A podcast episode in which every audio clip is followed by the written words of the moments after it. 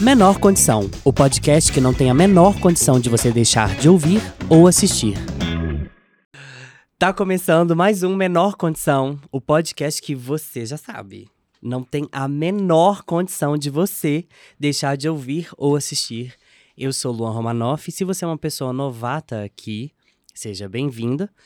E não se esqueça de se inscrever nesse canal se você estiver me assistindo pelo YouTube e de seguir se você estiver me escutando por algum tocador de podcasts, né? Eu ia falar streaming, mas me aconselharam a não usar mais esse nome. As nossas redes sociais, né? O e-mail, que é podcastmenorcondição, arroba gmail.com e o Instagram, arroba menorcondição podcast. E lá no link da bio vai ter todos os outros links que vão te levar às plataformas de tocador de streaming de podcast e para o canal do YouTube ou também para as outras redes sociais como TikTok. É, essa segunda temporada está acontecendo por um milagre. Hoje é mais um episódio super especial e eu tô aqui com uma pessoa incrível que a vida e o universo se encarregaram de cruzar nossos caminhos de uma maneira super curiosa, eu diria, né? Isso aqui foi um dos resultados que a pandemia e suas várias lives que aconteceram, né? Tirando toda a parte ruim, é, deixou como um legado de, eu diria que indenização por todo o mal que nos causou. Né? Não seria, não sei se é muito adequado falar que a pandemia deixou alguma coisa boa assim, mas eu, é uma indenização que se faz ser boa. Hoje eu tô aqui com Pedro Lages. Olá. Um prazer estar e aí, aqui. Finalmente, né? finalmente, né? Aconteceu. Ó, antes de. Corta aqui pra mim, câmera 1 de novo, por favor. antes de. Só pra poder contextualizar, eu e o Pedro, a gente se conheceu numa live da Absurda. Sim. Isso é graças a Ed. E um aí beijo, a gente ficou Ed. quanto tempo para poder se, se, ver pessoalmente? Hum. Foi no Sensacional do... A gente foi se encontrar no, no primeiro... De 2022. Isso, Sensacional de 2022. E nos reencontramos pessoalmente de novo Não, mas aí depois teve, teve outros momentos que a gente se encontrou assim, sem combinar, em lugares, igual Sim, no Forno da Saudade, é. em vários outros lugares. E a gente sempre conversava muito por WhatsApp, por vários outros lugares. E pessoalmente quase não acontecia. E agora tenho a oportunidade, o privilégio Sim. de te ter aqui no menor Fico muito feliz pelo convite. Ai, que bom que você Foi tá quase aqui. uma imposição, né? Que eu passei a primeira temporada do Menor Condição quase colocando uma arma na cabeça do, do Luan, falando, eu Nem preciso foi. ir. Mas aqui, você já, já fazia parte dos planos de trazer Ai, aqui. gente, fico já muito feliz, super. muito honrado. Não, tá doido? Não tem nem como, não tem a menor condição de deixar de você de fora do menor condição. Pedro, se apresenta pra gente, fala quem você é. É, e fala pra mim qual foi a sua melhor experiência musical e por que, que foi a Beyoncé. Olha, eu já tava planejando falar da Beyoncé, Acho bom. mas só Bem. não vou dizer. É, só, só não vou dizer que foi a minha melhor, porque ela vai acontecer ainda quando o Renaissance chegar aqui no Brasil. Entendi. eu vou estar lá, com certeza. Eu tive o privilégio de estar lá no Mineirão em 2013. Eu não, não podia nem entrar. Oh, Mas-. Muito novinho, Muito gente. novinho ainda. Mas é, meu nome é Pedro Lages, eu sou Uhum. educador, sou artista, sou fotógrafo, sou cozinheiro. Daqui a um tempo vai ser. É. Ai, não pode falar isso, né? Pode, pode. Daqui a um tempo também vai ser podcaster, né? Sim, Hum. tô tirando esse projeto do, do papel. E, e é isso, eu sou esse tanto de coisa. E, e tento ser bom nesse tanto de coisa. É Não sei se ótimo, eu uma consigo, pessoa eu tento. multifacetada, é multitalento aqui. A gente trabalha com multitalentos. E sua melhor experiência musical até hoje? Cara, assim, eu vou ter que te decepcionar. É, Mas é porque a você não Selena viu- Gomes. Ai, gente. Ai, gente, assim, ó, eu, eu vou falar, vou, vou explicar o motivo. É, é, Eu amo a Beyoncé. A Beyoncé é a maior vocalista viva da história, porque É, infelizmente. Whitney nos deixou. É. Mas Beyoncé é maravilhosa, perfeita. Eu gosto da Selena Gomez porque, assim como eu, a Selena Gomez reconhece suas limitações. A Beyoncé, se ela vê uma limitação, Ela atravessa. ela atravessa e É aí isso. ela mostra pra gente que ela provavelmente é reptiliana, não sei. Exa- A Selena Gomez não, ela fala, ó, não canto tanto, vou fazer um álbum aqui, baixinho. Sussurrado. Entendeu? Entendi. E aí por aí vai. Eu sou, eu tô nessa vibe da saúde mental e tudo mais. Entendi. E eu deixo a Beyoncé pra quem é maior, assim. Entendi. Tipo, você tá ótimo. Quem me dera, ainda chega lá. Se bem que as coisas que eu faço na minha vida, eu fico pensando assim, o que Beyoncé faria? Então eu gosto de tudo, igual quando você vê eu chegando aqui no estúdio, eu falo, eu quero isso, eu quero aquilo outro, deixo os meninos doidos, né, JP? E por aí vai. E... Mas enfim, eu fico feliz com essas... Com esses desdobramentos artísticos. Mas eu devo reconhecer também que eu acho que a Selena Gomes é um produto Ela é grande, assim, ótima, porque ela é né, ótima. eu não esqueço do frisson do Lollapalooza de 2017. Quando ela apareceu no show do The Weeknd? Exatamente, mas assim, pra mim foi o primeiro contato que eu tive, porque eu já sabia que ela tinha, né, toda uma, uma um frisson de fãs mesmo, mas ver ela chegando e assim você não conseguir passar e as pessoas depois correndo e era um escândalo, era uma coisa. Eu, Eu, ia ficar aquilo. louco, É. eu ia ficar transtornado, eu sou apaixonado Foi- por e essa aí mulher. teve um câmera que achou ela numa frestinha assim, ó. Entre uma armação e outra, assim, mostrou. E aí, nessa hora, o pessoal gritou e o The, The Weeknd já achando que era pra ele, o Abel, né? Ele é perfeito Achando. também, né? É, não, assim, o show dele é fantástico. Não, ele só não sabe fazer série, né? É, não- nossa, eu tenho até medo de falar sobre The Idol, porque assim. Não, não, não precisa gente. ter medo, gente. Aqui é um lugar seguro. E se você gostou de The Nossa. Idol, eu sugiro que você procure uma ajuda psicológica. Nossa, porque por tá favor. precisando. É, Gente, aquilo foi absurdo. E eu colocava ele num pedestal artístico é. muito assim, monumental. Ele eu esperei ali. porque eu achei que a crítica tava pegando pesado. Porque a gente sabe, né, da Uhum. questão dos racismos que tem, Sim. né? E aí eu falei assim, não. E quando eu fui ver, a maioria dos críticos eram pessoas brancas. Então eu falei assim, eu acho que deve ter alguma pegada aqui de sabotagem do trabalho dele. Sim. Deve estar um trabalho muito legal. Quando eu fui ver. Nossa, eu falei, fiquei abismado. Mas a eu- crítica foi leve. Eu até não tava esperando tanto, porque o Sam Levinson, que, é, que tá junto com ele nesse projeto, ele é um cara que ele costuma fazer um bom trabalho em algumas coisas, mas tem hora que ele erra a mão também, sabe? Entendi. Então, assim, Euphoria, por exemplo, é muito bom, mas tem algumas coisas que o Sam Levinson faz, tanto nos bastidores quanto na própria série mesmo, que você fala, ai meu Deus, sério mesmo, querido? É, é complicado. Então, É, a única coisa que eu gostei lá foi da trilha sonora, que eu acho que ele arrasou. Mas Muito ele é, bom. é um excelente produtor. ele é bom em fazer pra- música, É. bom em fazer Então música. fica lá, né? exatamente. lá, não é fica pra todo mundo. lá. Fica quietinho na música, ela- The é, pois é, por cada favor. um ali, ó, no seu quadrado, entendeu? Pra eu é voltar a gostar isso. de você. Exatamente, porque aquilo ali ficou horrendo. Gente, quase que eu esqueci de falar. Nessa temporada, câmera 1, o Menor Condição está com uma parceria incrível com a Watson Brand, que está vestindo Luan Romanoff nessa temporada. A Watson Brand está desde 2019 com uma moda incrível, peças super sofisticadas, conceituais também. A loja física encontra-se lá no Mercado Novo, aqui em Belo Horizonte. Se você não é de BH e tem interesse em conhecer o trabalho do Watson e também as peças que têm uma preocupação sustentável, entra nas redes sociais dele, vai aparecer aqui na tela para vocês. Não deixa de dar, de acessar, obviamente, de seguir também. E, obviamente, de fazer umas comprinhas lá, né? Porque as roupas são incríveis. E é muito tenso, porque eu falo assim: ah, eu vou usar roupa tal. Aí eu chego lá e compro praticamente todas. e aí, é isso. Essa camisa que eu estou usando hoje é o Watson Brand. E todas as roupas que eu usar nessa temporada são Watson Brand. Não deixem de acessar. Muito obrigado, Watson. Um beijo pra você, essa parceria incrível. São realmente roupas lindas. Pedro, me fala sobre o seu projeto. Conta pras pessoas o que que é. O projeto do Pedro chama Humanizar, já vou passar a palavra pra ele. Mas conta pras pessoas o que que é, porque nessa temporada a gente tá muito focado na questão da saúde mental, né? E aí você já tem esse projeto que a gente já tinha conversado por alto um tempo atrás. Conta pra gente o que que é esse projeto, como é que ele nasceu, da sua vivência dentro desse projeto, porque eu acredito também que ele seja resultado de algo que te atravessou, né? E te Sim. atravessa também até hoje. E conta pra gente que eu vou É, eu, falando eu, dos meus. eu costumo falar que eu depois. sou o ser humano por trás do humanizar, e- Hum. e é um fato. É, bom, para contextualizar, o humanizar ele nasceu é, de uma necessidade minha de combater é, homofobia dentro da escola. Eu, eu sou educador, é, trabalhei durante 10 anos numa escola pública daqui de Belo Horizonte, em uma região periférica, e chegou um determinado momento que falaram comigo, Pedro, a gente está tendo muito caso de homofobia aqui na escola, e tem um projeto da Secretaria de Educação, que é de 2009, que se chama Escola Sem Homofobia.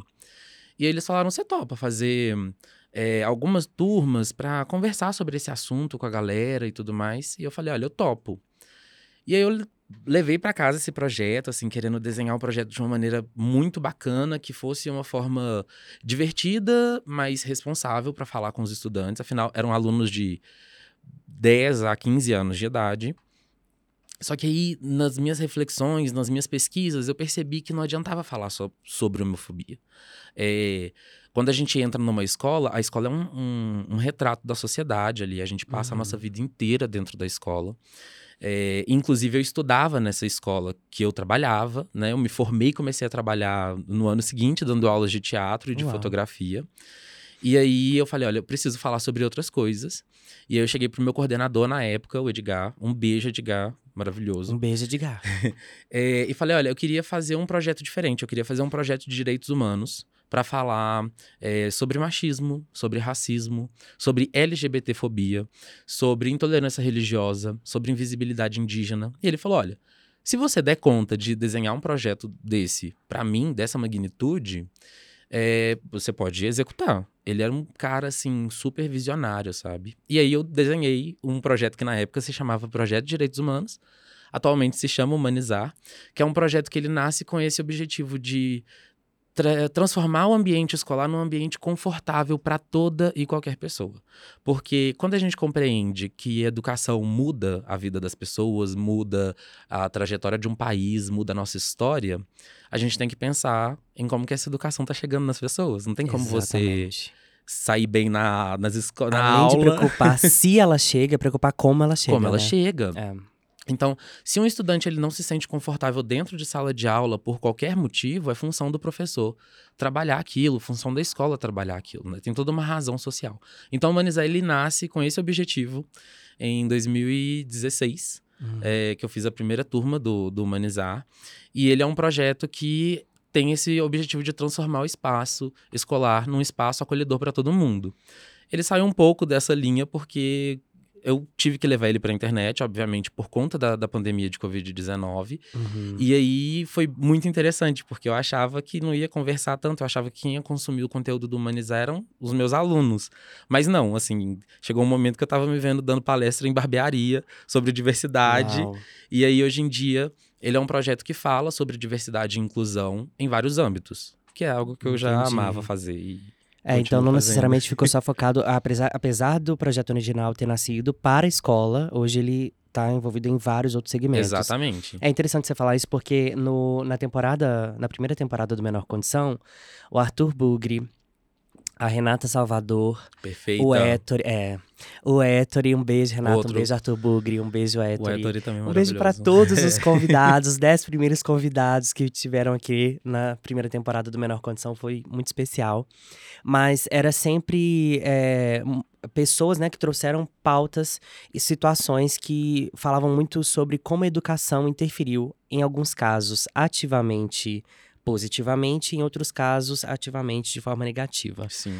É, e eu, inclusive, cheguei a verbalizar a situação que aconteceu comigo no colégio de uma famosa igreja daqui de BH, né? Aí já, já fica complicado, É, já né? muito Colégio complicado. de, igle- de igreja. Muito complicado. deixa a nossa vida muito complicado. E aí, assim, eu tava vendo é, é, é, os desdobramentos que, esse, que essa transformação, não só da educação, mas a maneira como a gente vê, né? Essas, esse retrato da sociedade, igual você falou, que fica permeado dentro da escola, como que isso interfere na construção da personalidade de todas as pessoas, né? Sim. E assim, é interessante você dar nome para né, o que o projeto se propôs a ser contra a homofobia, invisibilidade indígena, eh, gordofobia, machismo e tal, porque antes não tinha isso, né? Antes era Uhum. só a zoeira de escola e depois de um tempo tudo passou a ser bullying, É. né? E se colocou tudo dentro desse caldeirão e assim, nem apesar de configurar também, acredito, né, é, a questão do bullying junto com essa com tudo isso que você trouxe aqui de nomes de agressões, porque não deixam de ser agressões Sim. é, que acontece dentro da escola, eu acho que a gente precisa literalmente dar nome para cada um, porque acontece em diferentes âmbitos com diferentes intensidades, né? Exatamente. E assim, é, você tinha até perguntado como que o projeto tinha me atravessado, né? Essa escola foi a escola que eu estudei. Eu sou um homem gay. Uhum. É, eu passei. Foi nessa escola, que é uma escola de ensino fundamental, que eu tive as minhas primeiras experiências com a homofobia. Foi lá que eu encarei a homofobia. Assim, pela primeira vez na vida, de uma maneira muito violen violenta mesmo, assim, que eram violências verbais, físicas, e em determinados momentos até institucionais mesmo.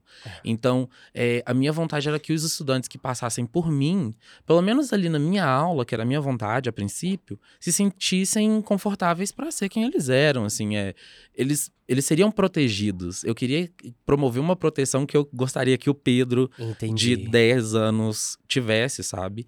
E isso é muito importante, assim, dar nome aos bois. Porque a gente reduzindo tudo a bullying, é, a gente coloca diminui um pouco a seriedade de alguns casos assim por Uhum. exemplo se acontece um caso de racismo dentro de uma escola aquilo tem que ser considerado um crime isso tem que Uhum. ser legalmente resolvido pela gestão escolar pela equipe de professores enfim a escola tem toda uma estrutura para abraçar aquele estudante que foi vítima de algo e ajudar ele a passar por aquilo. Então assim se a gente coloca como bullying vira uma coisa assim ah não vou resolver aquilo na coordenação e acabou. Mas não não é assim que funciona sabe? É o buraco é mais embaixo e, e o humanizar ele tem essa ele tinha esse objetivo de, de mostrar para os estudantes que eles tinham direitos e deveres sabe? Então assim é, não, não vou começar a dar exemplos, né? Mas assim, mostrar pra Mas eles vontade, que, se que você, coisas. é, se você se sentir à vontade de dar exemplos, pode dar exemplos. É porque acontecia muito caso, principalmente de racismo, assim, na, na escola. Então, só que o que que acontece?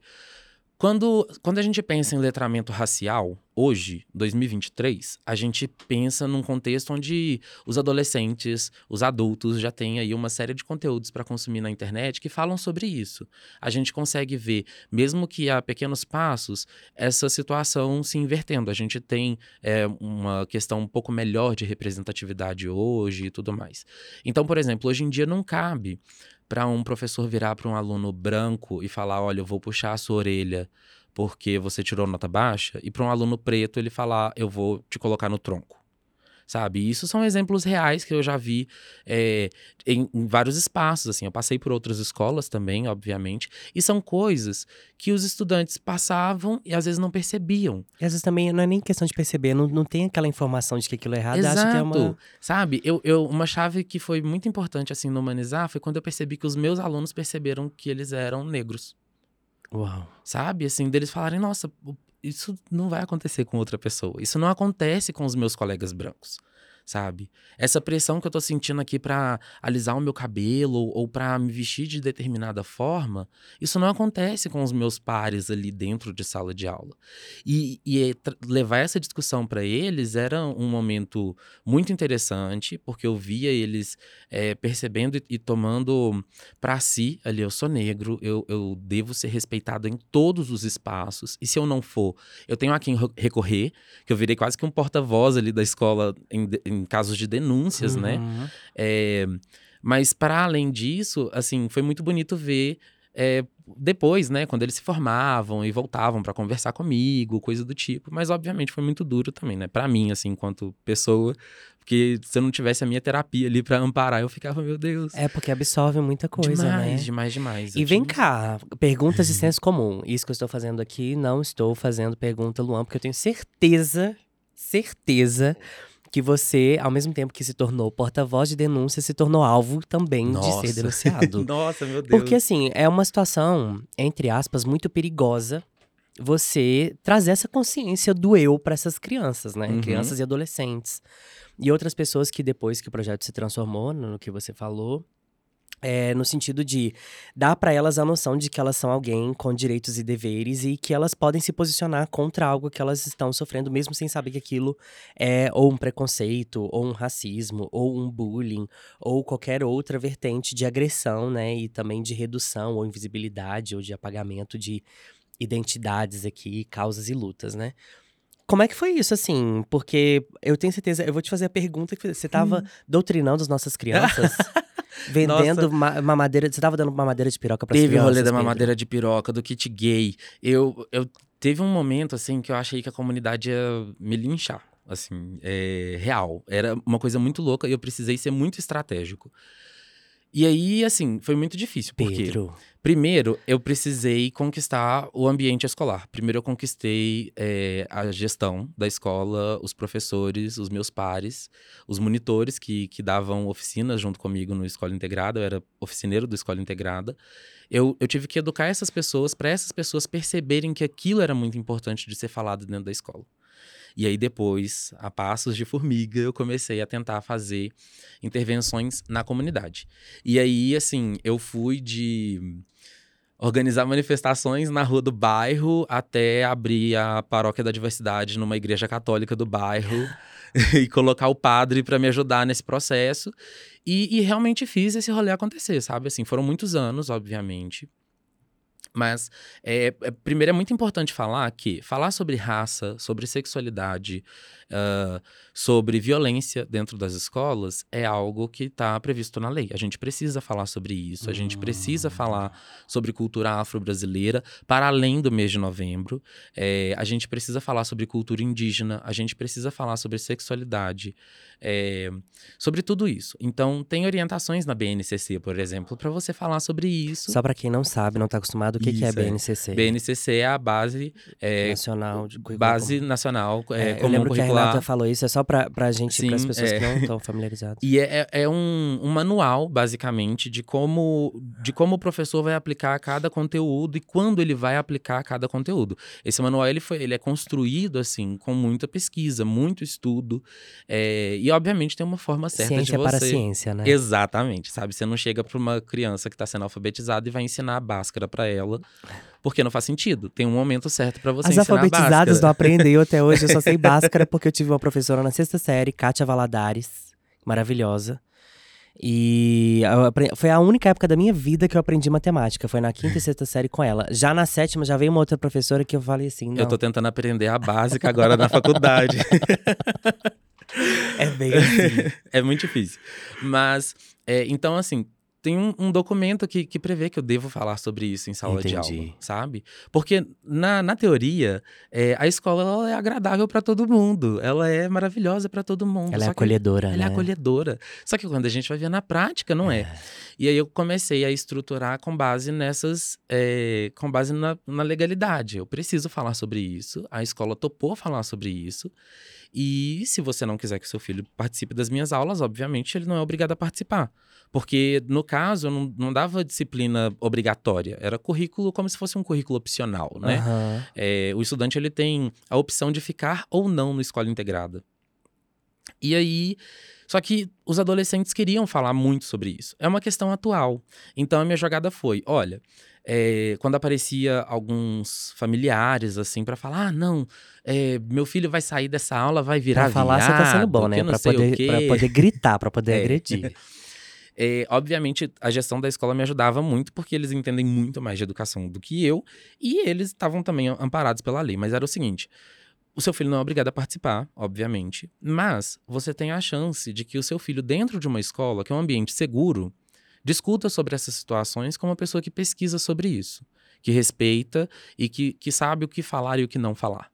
É, ou você pode fazer com que o seu filho não passe por esse processo e que ele aprenda pelas redes sociais, na rua, da, da pior maneira possível. Porque, gente, é, falar sobre sexualidade dentro da escola é um, um, local ali muito seguro, sabe? A escola, todas as escolas, assim, é, públicas, a gente pode colocar dessa forma, elas têm ferramentas para lidar com situações de, por exemplo, ah, descobriu que a criança está passando por um determinado tipo de violência, tem a quem recorrer. Uh, descobriu que a criança precisa de um apoio psicológico, tem a quem recorrer. Enfim, todas essas situações. Então a gente foi conquistando os pais ali dessa forma. E também eu comecei a pensar na maneira mais divertida que seria de falar sobre essas situações, para que os meninos também não ficassem entediados, né? Então eu tava eu sou fã de cultura pop de diversas formas. Uhum. É, então, assim, cinema, série, música, eu tô super ligado. E aí eu começava a conversar com eles dentro da realidade deles ali. Que, qual que é a MC que vocês estão acompanhando, qual que é o filme Uau. que vocês estão assistindo, qual que é a série que vocês mais gostam. E vamos conversar a partir daí. Como é que é aquele personagem preto é retratado naquela série? É, você se identifica assim com os personagens da série que você assiste, dos filmes que você assiste ou dos livros que você lê? É, como é que você se sente assim na sala de aula quando você vai fazer uma pergunta? Você acha que a forma como você fala tem um problema ou será que a pessoa está ouvindo a sua pergunta de uma maneira errada? Então, assim, eu comecei a instigar neles tudo isso de uma maneira muito leve, muito tranquila, para ir pelas beiradas até a gente chegar no centro dos problemas, né? Que era de fato, assim, todos esses preconceitos que eu estava tentando é, desconstruir lá dentro. Eu, você falando isso assim, e fazendo, né, a questão das perguntas, me vem várias lembranças de, de escola aqui, não muito agradáveis, porque a escola, como eu já falei aqui, inclusive, quando eu vou olhar as métricas do YouTube, é a parte mais acessada do episódio com o Ettore. Hum. É o, assim, é o que me entrega várias respostas, né? Sim. O episódio com hétero, assim como todos os outros, é um episódio incrível. Ele traz muitas informações. Sim. Ele diferencia sobre o que é orientação sexual, o que é expressão, é, o que, que é hum, identidade de gênero, o que, que é prática sexual. Ele explica tudo. E a didática do, do, do Ettore, você viu como é que é. Sim. O Ettore é perfeito. Direto eu fico é, falando sobre ele. Inclusive, lançou um livro novo recentemente. É, e a parte mais acessada é a parte que eu verbalizo a, a questão da escola e ele posteriormente também, que ele fala alguma coisa ali. É a parte com mais acesso, assim, que tem mais repetições. E aí me entrega duas respostas. É uma que as pessoas estão repetindo porque elas se identificam com aquilo, porque elas passaram por algo semelhante. Sim. Seja lá qual for a- o recorte identitário que elas né, tenham ou estejam. E também é, me entrega que as pessoas que provavelmente são agentes disso tenham agora essa noção. Porque ontem eu fui almoçar com, com um amigo e aí ele. A gente tem. a- a- a- como é que eu posso falar isso aqui? A gente tem um, um- um certo grupo social Hum. que é muito semelhante. Uhum. E aí, quando eu dei as características no episódio sobre a X pessoa, ele já chegou pra mim e falou assim: Ó, se eu fosse você, tomava tempo, senão eu vou chamar fulano de tal pra você. aí eu, eu- sabe quando você toma aquele susto? Eu falei assim: como assim você sabe disso? Ele tá assim: eu ouvi o episódio, e quando você falou, eu já sabia que era essa pessoa e tal. Aí eu falei: pois é, né? É desse jeito que as coisas funcionam. E aí, por que, que eu tô trazendo isso tudo agora? Pra poder mostrar que, independente do tempo que passe, assim, a escola ela é algo que ela é tão marcante mesmo. E aqui ela pode ser marcante no sentido de deixar marcas positivas e no sentido também de deixar cicatrizes, né? Sim. Não necessariamente cicatrizes também, porque o processo de cicatrização de alguém, ele demanda tempo e demanda também especialidades, né? Sim. Ele pode deixar, inclusive, feridas abertas que não cicatrizam, né? E eu lembro que, na, pra mim, nesse caso, assim, principalmente nesse tempo da escola da- dessa igreja famosa daqui de Belo Horizonte, é, foi um tempo muito complicado porque quando essa questão que na época já te recebia já o nome de bullying começou, foi muito pesado e eu não tinha nenhuma ilha de acolhimento assim, eu não tinha onde é, apontar e pontuar essas questões que me atravessavam de forma que, com certeza, atrapalhava meu rendimento na escola. Isso que eu ia falar. E Como aí- é que estuda numa É, situação como essa? Sim, sim. Não, e ainda tinha aquela questão assim, porque vinha a cobrança, né? Você tem que entregar uma nota boa. Sim. Né? Entrega a nota boa porque estudar dá o quê? Estudar dá futuro. Foi o que me falaram. E você tem que entregar nota boa pra sua família, Tem. pra sua escola, pro seu Aham, professor em aham, específico. Aham, aham. E aí eu fico pensando assim, como eu falei parte disso também no episódio do Héctor, e se você que tá me ouvindo aqui, tá me assistindo, até agora você não deu o seu like no vídeo, você ainda não avaliou em cinco estrelas, como assim? Faz isso agora. Agora. E depois que acabar esse episódio, dá uma ida lá no episódio com Héctor e Medeiros.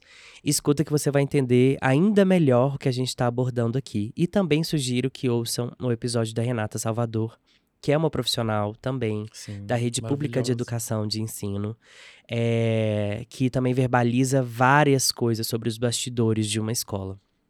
E aí eu acho interessante a gente trazer essa realidade, né, do, do ponto de vista também das crianças e dos adolescentes, porque é isso que a gente está fazendo aqui. Por mais que você seja um profissional que trabalhe, que pesquise isso, né, é, não deixa de ser um, uma- um ponto de vista em que o adolescente está inserido ali. Sim. né? Porque muitas vezes os pais desconhecem isso e nem sempre a criança ou adolescente vai se sentir confortável o suficiente para poder chegar a verbalizar para o pai que está sofrendo ou racismo, ou homofobia, ou machismo, ou determinado tipo de abuso, seja ele psicológico ou até físico mesmo. Não, Luan, né? tem situações tão bizarras que, assim, da- do, do adolescente, ele tá passando por uma situação muito difícil, ele ter vergonha de chegar pro pai e falar, olha, estão me chamando de viadinho na escola.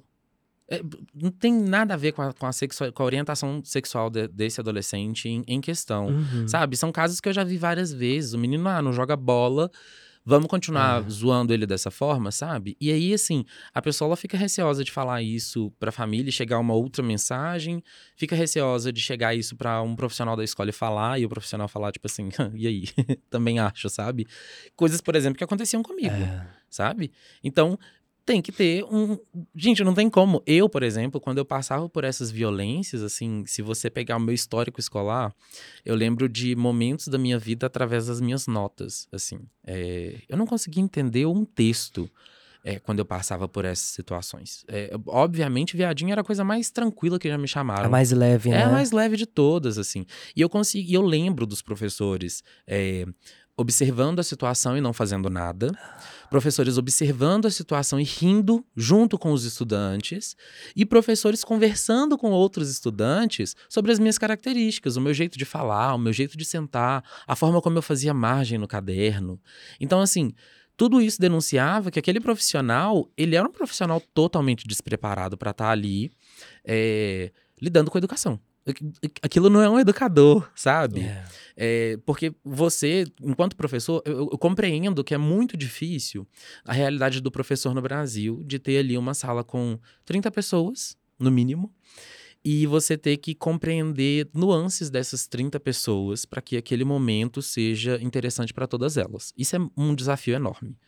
Mas esse desafio, ele ele não justifica você abandonar um estudante por, por você não compreender a forma como ele vive ou como você acha que ele vive, sabe? Porque assim, eles tinham suposições, nem eu sabia da minha sexualidade na época. Tinha 11 anos de Eles idade. Já sabiam por você, né? É, sabe, me tiraram do armário muito antes. Então assim, é, é um, um, sofrimento mesmo, assim, pro, pro adolescente. Então, gente, não tem como ter saúde mental nesse, num momento como esse. E se hoje a gente fala sobre saúde mental, é, se hoje a gente vê, por exemplo, as pessoas tendo contato com, com psicólogos mesmo e tudo mais, porque é importante, a gente vai falar sobre saúde mental, você tem que ir num psicólogo, não é num coach, não é não é na, na, na influencer do Instagram que não fala... Não é na igreja. Não é na igreja, de maneira ah. alguma é na igreja, tá? você tem que ir num profissional que estudou para aquilo. E aí, é, hoje em dia a gente tem essa consciência, a gente fala mais sobre isso, embora é, se você for olhar dados assim, não é tão alto o número de pessoas que fazem uma terapia.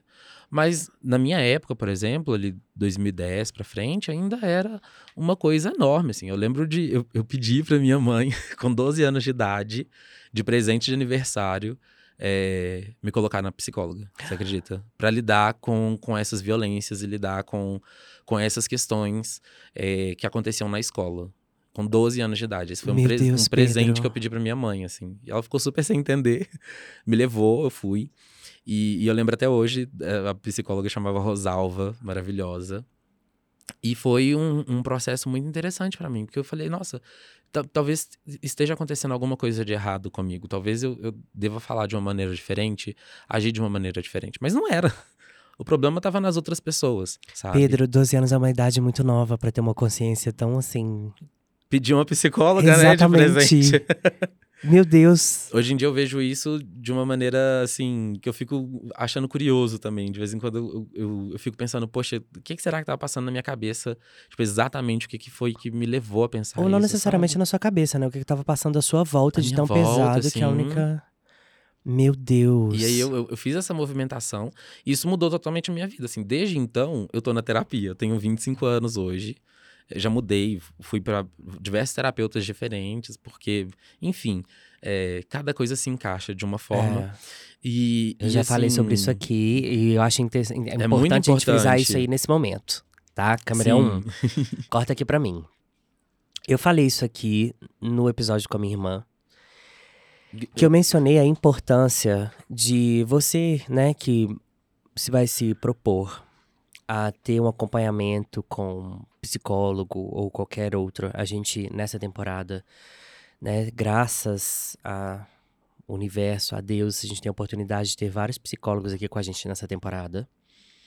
Mas eu acho importante você sempre ter uma identidade com quem você está colocando questões suas emocionais, mentais, sentimentais Sim. e todas as outras coisas envolvidas. Porque não é todo mundo que só pelo fato de ser psicólogo, terapeuta, psicanalista e todas as outras vertentes, né, diversificadas que tem em relação a isso, vai necessariamente entender as nuances que a sua vida tem. Então, assim, é literalmente uma questão que eu não sei se, se é o mais adequado falar de tentativa e erro, mas é uma questão de, tenta, de tentativa e identidade. Sim. Eu acho.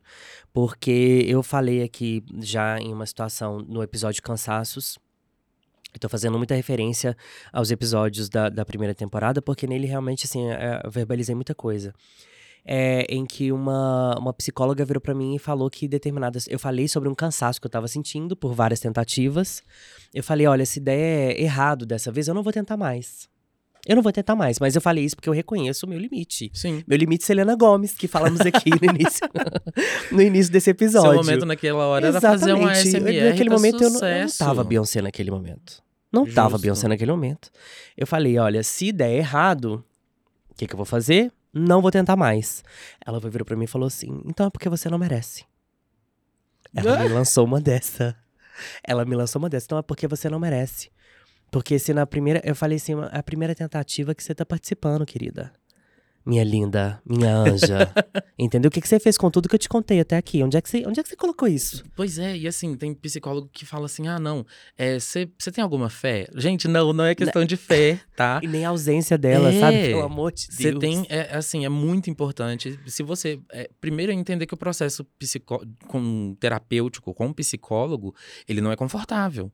Você vai mexer em várias coisinhas Ele não é ali. confortável e ele não é rápido. Ele é um Exatamente. processo. Não é uma coisa assim, ah, fui na primeira sessão, saí, tô ótimo. Não mesmo. Fui tomar a primeira medicação, né? No caso, assim, de, de- quando indicado, quando indicado por um profissional devidamente qualificado para isso.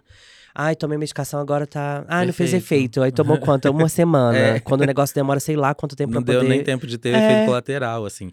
Então, é, é perceber se, se a abordagem é, terapêutica daquele profissional faz sentido com o que você está buscando. E é pesquisa mesmo, gente. É, perceber se a ética profissional faz sentido também. Porque é, se um psicólogo vira para você e fala, ah, vai buscar a fé, é porque. Ou ele fala, não, você não merece? É, é porque ele não tá preparado para ser psicólogo, né? É. Então, assim, é bom procurar bons profissionais, porque existem. Ele tá preparado pra ser o Péssimos. pastor ou coach, né? Sim. Pois é, bem isso, assim. E aí, assim, é, é absurdo você parar pra pensar que, por mais que, que hoje em dia a gente fale muito sobre isso, e é um assunto muito presente, eu acho muito bom ser um assunto muito presente, embora em alguns momentos eu fique com medo, porque esvazia um pouco a pauta da maneira como ela é tratada em alguns locais.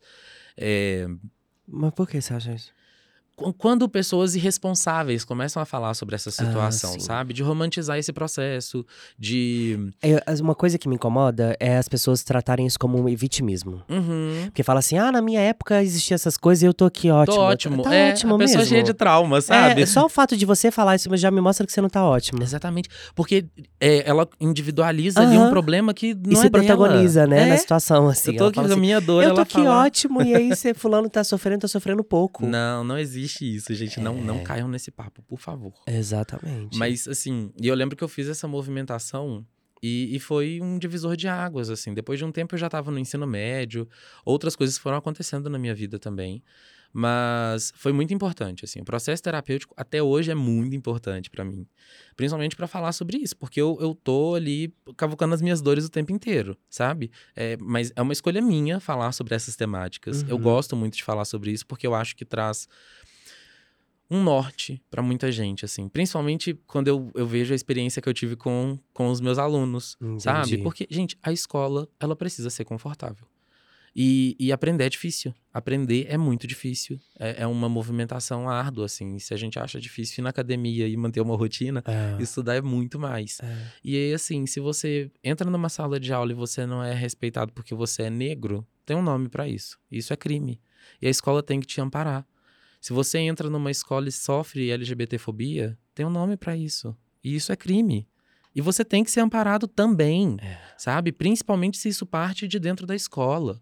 Então, assim, é difícil, obviamente. É muito difícil para uma vítima, por exemplo, se posicionar dentro desse Exatamente. espaço, sabe? E aí, a, a minha vontade era de levar o Humanizar para o máximo de escolas possíveis, porque eu vi a mudança que ele teve na escola em que eu trabalhava. Sabe, assim, em todos os anos que o Humanizar esteve lá, e aí ia, nascia o Humanizar e várias ramificações do, do mesmo projeto, Uau. e eu percebia isso, sabe? Assim, em 2018, por exemplo, teve o lançamento do Pantera Negra. E aí eu queria muito começar a trazer os alunos menores pro, pro projeto, assim, porque eu trabalhava. As questões específicas eu trabalhava com os alunos de, tipo, 14, 15 anos. Que seria do. Do nono ano. Entendi. Né? Antiga oitava série. Aham. É, alguns do, do sétimo ano também.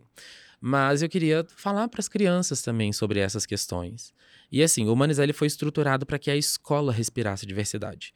Então, os alunos eles passavam é, um ano inteiro, eu nem expliquei como é que funciona, né? Como é que funcionava. Mas é porque é, são tantos desdobramentos que vêm antes que, assim, a gente vai falando. Porque tudo isso é humanizar. Sim. Tudo isso é o projeto, Sim. entendeu? Todas essas vertentes, todas essas preocupações é, é o projeto.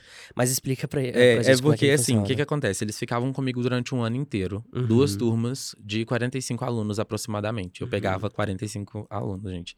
É coisa absurda. E aí, essas turmas, elas ficavam comigo durante o ano inteiro, debatendo LGBTfobia, racismo, machismo, invisibilidade indígena e intolerância religiosa. É, e, obviamente, eu não faço parte de todos esses grupos antes que as pessoas se perguntem. Então, o que, que eu fazia? Eu pesquisava muito sobre tudo isso. Eu, foi a época que eu mais li na minha vida. Ainda é, porque eu ainda pesquiso muito sobre essas uhum. coisas de maneira independente. Mas hoje em dia, na faculdade, também participo de grupos de pesquisa. É, e aí, assim, eu convidava pessoas que faziam parte desses grupos para conversar com os meus alunos. Não necessariamente para chegar lá e apontar suas dores, mas para mostrar que a vida era diferente para aquelas pessoas. E aí, assim, aconteciam momentos lindos. Eu, de, teve momentos que eu levava, por exemplo, na época de intolerância religiosa, hum. depois de explicar o que, que é intolerância religiosa e, e, e tudo por trás disso, eu promovi um encontro que era sempre com quatro líderes de religiões diferentes. Então, assim, é, colocava no, no auditório um padre, um pastor, um pai de santo e um xamã. Um aluno levantava, fazia uma pergunta para eles e, depois, e cada um deles tinha que responder segundo a sua fé tá? Todos sendo, obviamente, muito respeitados. Ah, Pedro, né? eu quero participar disso. e aí levava essas pessoas. Eram, esse momento, para mim, era o mais legal, assim, que as perguntas eram muito calorosas. Imagino, e, né? Porque as respostas. Nenhum, é, imagina. Porquê. E aí, assim, levava mulheres, mulheres pretas, mulheres gordas, é, pessoas indígenas, quilombolas, enfim, eles viviam ali uma diversidade dentro da escola e, obviamente, o aluno era protagonista desse processo. Então, ele tinha que, no final do ano, ele se juntava, um estudante escolhia lá os quatro amigos dele, montavam grupos de cinco pessoas e eles tinham que pensar em intervenções para acontecer na escola e na comunidade. Essas intervenções eram intervenções artísticas, eles poderiam fazer um mural que conscientizava para algum tema e colocar na escola. Mas eles tinham que pensar nas intervenções, uma intervenção para cada um dos temas, e cada uma dessas intervenções, através de sorteio, ia para um ciclo diferente. Então, por exemplo, um grupo, ele ia falar sobre racismo para o primeiro ciclo, que são os alunos pequititinhos. Uhum. O, e a, esse mesmo grupo ia falar sobre machismo para o segundo ciclo, sobre LGBTfobia no terceiro ciclo, sobre invisibilidade indígena na internet e sobre intolerância religiosa na, na comunidade. Cada forma de você falar sobre esses assuntos vai mudar. Então, como é que você vai explicar? É, como é que você vai fazer uma intervenção para combater o racismo com as criancinhas? A sua forma de falar muda. E aí, obviamente, eu revisava todos os trabalhos para não chegar a nada uhum, que fosse, né, machucar uhum. algum outro estudante. Só que eu falei, não, eu quero trazer mais as crianças para esse processo. E aí eu criei uma turma paralela ao, ao Direitos Humanos, né, Humanizar, que se chamava Panterinhas. E aí era muito bonitinho. A gente ficou durante dois, dois, três meses, mais ou menos, um pouquinho antes da estreia do filme, do Pantera Negra, ah. o primeiro, é, fazendo um resgate da autoestima dessas crianças. Ah, então, ah, eu levei transistas na escola, barbeiros, e eles, tipo assim, sempre falando sobre cultura afro. Era uma turma só de crianças negras. Uau. E aí a gente recebia cartas dos pais falando: olha, acho um absurdo isso, porque eu queria que meu filho participasse e ele é branco sabe? Ele tá sofrendo racismo, isso é racismo. E aí, é, é, a gente tinha que educar também dessa forma. E por que, que eles reclamavam? Porque ao final desse projeto, desse, do, da turma dos Panterinhas, eles já sabiam que eles iam ao cinema assistir Pantera Negra. E aí a gente fechou a sala do. Levamos Uau. todos os alunos para assistir Pantera Negra. Parabéns. Não, amigo, não é parabéns, não. Foi ah, pago. Então não, não já pode censurar, o JP. Já pode censurar aí o nome desse lugar que ele falou e o nome da sala.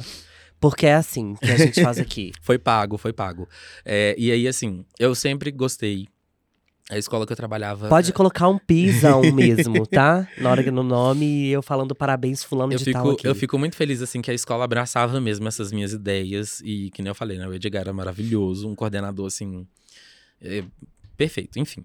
Ele, ele ainda tá no ramo da educação? No ramo da educação, sim, mas também mudou de escola. Ah, tá. é, ele recebeu prêmios, assim. Vem conversar com a gente de cá. ele, eu posso, posso providenciar isso. Ó. Recebeu prêmio, tipo assim, de destaque de coordenação é, escolar em Belo Horizonte inteira, Uau. sabe? Então era um cara realmente foda. Ai, aqui pode falar palavrão? Foda? Pode. Ah, então tô suave, Pode. porque eu esqueço como Só não pode falar nome mais. de gente que não apoia a causa. Só não pode falar nome de gente que acha que a gente tem que morrer. Só não Isso pode mesmo. falar nome de gente que fica invalidando políticas públicas. Que Exatamente. fica convidando o gringo pra poder vir usar as mulheres no Brasil. Que invalida a ciência, que fala contra a vacina. Justo, Entendeu? isso não ia acontecer. Essas pessoas aí, realmente, aqui não. Mas aí a gente tinha sempre a vontade de trazer a melhor experiência para os alunos, sabe? Então a gente levou na melhor sala de Belo Horizonte de cinema Pra eles terem uma experiência para eles terem mesmo. a experiência, entendeu? Entendi. E aí era assim, é, pipoca, chocolate, Ah, refri e a sala. A gente locava um ônibus também, levamos pro cinema e aí a gente assistiu Pantera Negra e esses meninos voltavam e era lindo porque a gente voltou para a escola é, depois. Obviamente tem toda a questão de classificação do filme, a gente só podia levar, né? Obviamente Entendi. crianças que podiam assistir. E eles voltavam para a escola e eles passaram anos se cumprimentando, fazendo Wakanda Forever. Hum, E era muito fofo, assim, porque é, depois disso a gente começou a ver, tipo, as, as criancinhas do primeiro ciclo fazendo transição capilar. Os meninos andando de black, com trança e tudo mais. Então, assim, isso muda a vivência daquele estudante, sabe? E quando eu percebi que a escola estava respirando aquilo, eu vi que os projetos da escola estavam mudando. As professoras estavam falando das questões de uma maneira muito mais Elas estavam responsável. muito mais inclusivas e Muito sensíveis também. mais. Porque os alunos, ao fazer intervenção, Pedro. eles batiam na porta e falavam: Eu posso fazer intervenção aqui na sua aula, pegar 10 minutinhos da sua aula, para falar o que eu aprendi sobre machismo lá, lá nos direitos humanos? Aí eles batiam na porta, faziam uma intervenção que tinha que ser uma coisa criativa, Aham. tá? Eles eram avaliados, né? Eu, eu dava nota para as apresentações. E eu sou muito criterioso. Eu sou, eu sou artista, então eu sou muito É. criterioso. É, E aí eles faziam intervenções, então os professores estavam aprendendo também. E, e isso é educação na mais na pureza dela, sabe? É um professor que ele dispõe ali de um tempo da aula dele para aprender com o estudante. E, a- e a- o que ele aprendeu com aquele estudante vai mudar toda a prática docente dele. Então, assim, a gente vê. Até hoje eu visito essa escola, uma escola que está no meu coração. E eu chego lá, recentemente teve feira de ciências, assim, feira de cultura, e vários projetos voltados para isso, sabe? Assim, é, que, foi, que foram ideias dos próprios estudantes, gente. A juventude é muito vanguardista, assim, em todos os momentos, sabe? E eu avaliava, obviamente, porque ao final desse processo, a gente fazia uma viagem, é, que era uma viagem custeada toda pela escola, para Paraty, no Rio de Janeiro. A gente saía daqui de Nossa, Belo Horizonte. Que viagenzona. É. Ficávamos três dias em Paraty. E, assim, também tendo a melhor experiência, sabe? A gente comia, tipo, em rodízio de churrasco, rodízio de pizza. Ai, gente, É, me leva nesse Fechávamos negócio. uma escuna e fazia os. o- Eu quero A ir. gente passeava por nove ilhas em, em volta ali de Paraty com os alunos. E, obviamente, ela tinha um contexto, né? A gente passava um dia inteiro no Quilombo Campinho da Independência, que é a segunda maior comunidade quilombola do país Uau. e numa aldeia indígena Itaxim, em Biá. Então, assim, eles tinham uma imersão cultural ali muito interessante. Aqui em BH a gente fazia vários passeios também, quando, quando tínhamos verba, né, para fazer esse tipo de passeio. A gente sempre dava um jeitinho. E aí, assim, foi uma experiência muito bacana. É, o Panterinhas foi só uma das ramificações que aconteceram Entendi. do Humanizar. E era É, e não, e é impressionante porque, assim, como você falou que você pro- proporcionava, né, esses encontros para essas crianças, é, era o primeiro contato delas com, a- com cada representante do seu grupo de, de a- as interseccionalidades e as individualidades Sim. também, né, do, de cada grupo, assim, de representatividade no, no que diz respeito à diversidade, né. Sim. Era o primeiro contato que te- teve com uma mulher preta, com um pastor, com um xamã, Como a travesti, com- Gente, pensa... dentro de uma escola. Pedro está doutrinando nossas crianças. A respeitar. Faço ideia quanto que você deve ter escutado isso. Escutei muito isso. Escutei muito isso.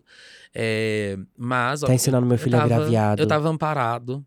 E depois de um tempo, é, eu acho que depois de uns dois anos com o projeto sendo executado, diminuiu muito os casos de, de pais indo reclamar ou qualquer outra coisa do tipo. Por quê? Gente, é, é uma conta, é uma, uma, uma receita de bolo quase. Se você permite que uma pessoa se sinta confortável dentro de um ambiente que ela tem que aprender, ela vai aprender. É uma- é a máxima. Gente Ela infeliz não aprender. produz, gente. E aí a gente vai ver esse resultado como? No estudante tendo ótimas notas, No estudante, sabendo que ele tem direitos dentro da escola, mas não só direitos, ele tem deveres. E ele vai ajudar a escola a funcionar de uma maneira sensacional. É o estudante que ele, que ele se sente seguro para virar para o professor e falar: olha, isso que você está falando não é legal. De maneira respeitosa, obviamente. É, que é outro ponto também que eu tenho escutado relatos sobre a, o quanto, quão agressivo tem se tornado os alunos, sabe? E o desinteresse deles Sim. também pela escola. E o professor, ele já toma muito nas costas, sabe? É. Assim, eu, eu, eu, tomo até muito cuidado na forma como eu vou falar sobre isso, para não, pra não parecer que a culpa que é sempre do professor. E a responsabilidade é única e exclusivamente deles Exatamente, também, né? sabe? É, eu, que eles já são muito sobrecarregados. Eu sou adepto da comunicação não violenta, Uhum. Eu acho muito importante abrir esse parênteses, porque, tipo assim, eu sou adepto da comunicação não violenta quando eu tô trabalhando, gente. Quando eu não tô trabalhando, é geralmente é violenta a minha comunicação. eu sou ariano, com Marte em Ares, entendeu? Gente, então, não, tipo, com não quem venha, Ares? Com Marte em Ares. O então... Sol e o Marte em Ares? Aham. Uhum. Então Nossa, eu sou Pedro. assim, eu sou cabeça dura, eu sou chato pra caramba, mas a minha é... mãe é Ariana, se ela estiver escutando isso, ela deve estar tá rindo uma hora dessa. ela vai, vai, se identificar, talvez, Com né? certeza. Com certeza. Então, assim, eu sou adepto da comunicação não violenta no trabalho justamente por conta disso. Porque muitas vezes eu tinha que mediar conflitos entre professores e estudantes. E depois de um tempo eles estavam se entendendo, no sentido de: o estudante ele chega pro professor e fala: Isso que você falou não é bacana. Tem hora que ele vai saber chegar e falar dessa forma. Tinha hora que realmente, né, virava outra coisa. Quando o professor percebe que o estudante ele tem essa confiança, essa segurança de virar para ele falar aquilo, o professor vai virar para ele e falar: colega, você está incomodando a minha aula, você está conversando na aula, não está na hora de conversar. Bora só prestar atenção aqui agora? Gente, acabou. Sabe? É um aluno responsável, entende? E a gente tem que trazer responsabilidade para esses alunos também. É porque o espaço escolar, são 30 alunos para um professor. Se, se tem 30 alunos que compreendem que eles têm direitos, mas que eles também têm deveres, todo mundo. A gente juntou ali um grupinho que tá ótimo e tá tudo certo. Então, assim, eu, eu falo que demorou uns dois anos para parar ali de ter um, uma revolta quase da comunidade em relação ao projeto, porque a escola se transformou. Então, a relação dos alunos com os pais mudaram. A relação dos alunos com os professores mudaram. Então, assim, tudo foi mudando de uma maneira muito positiva os resultados foram mudando, assim, os alunos saíam da escola indo para instituições federais. É, hoje eu tenho aluno que está na USP, que passou Uau. por esse projeto, assim, e, e, e, que, e que fala que foi um, momento importante para ele, assim, não para passar na USP, obviamente, mas foi um momento mas importante reconhecer na vida. como pessoa mesmo, se, se, entender capaz, se entender pessoa. É. Gente, a vida é assim, não tem como você que tem, ah, eu tenho muito preconceito com a comunidade LGBT, eu não consigo aceitar isso. Você vai ter que aceitar. A gente não vai recuar, a gente não vai sair dos espaços que a gente já conquistou e é daqui para frente acabou, sabe? A gente tem é, pessoas hoje em dia que nos, nos representam na política, na mídia, uh, enfim, em todos os meios, e isso não vai recuar, sabe? É. Você tem que entender que o que você acredita, né, através, sei lá, da sua fé ou qualquer outra coisa do tipo, é um empecilho só para você, uhum. sabe? E se tem uma lei que fala, por exemplo, que você não pode ser homofóbico comigo, você não pode. Você não está acima de nada, sabe? É muito importante colocar essas pessoas nesses lugares. Então, assim, a escola é um ambiente que é para todo mundo. Eu vou deixar de falar sobre um assunto porque uma pessoa branca, cis e hétero não quer que fale sobre uma coisa que ela não é. Sai fora, né? Eu, eu jamais deitaria. Eu acho importante, depois dessa sua fala, é, trazer aqui uma fazer um convite à reflexão. Esse, eu gosto muito de usar esse termo aqui, no menor condição. É importante. Porque não tem a menor condição das pessoas é, acharem que, ou que tudo que está sendo dito aqui é uma, um sentido de obrigação. É realmente um convite a, a fazerem elas refletirem para mudar, para causar mudança.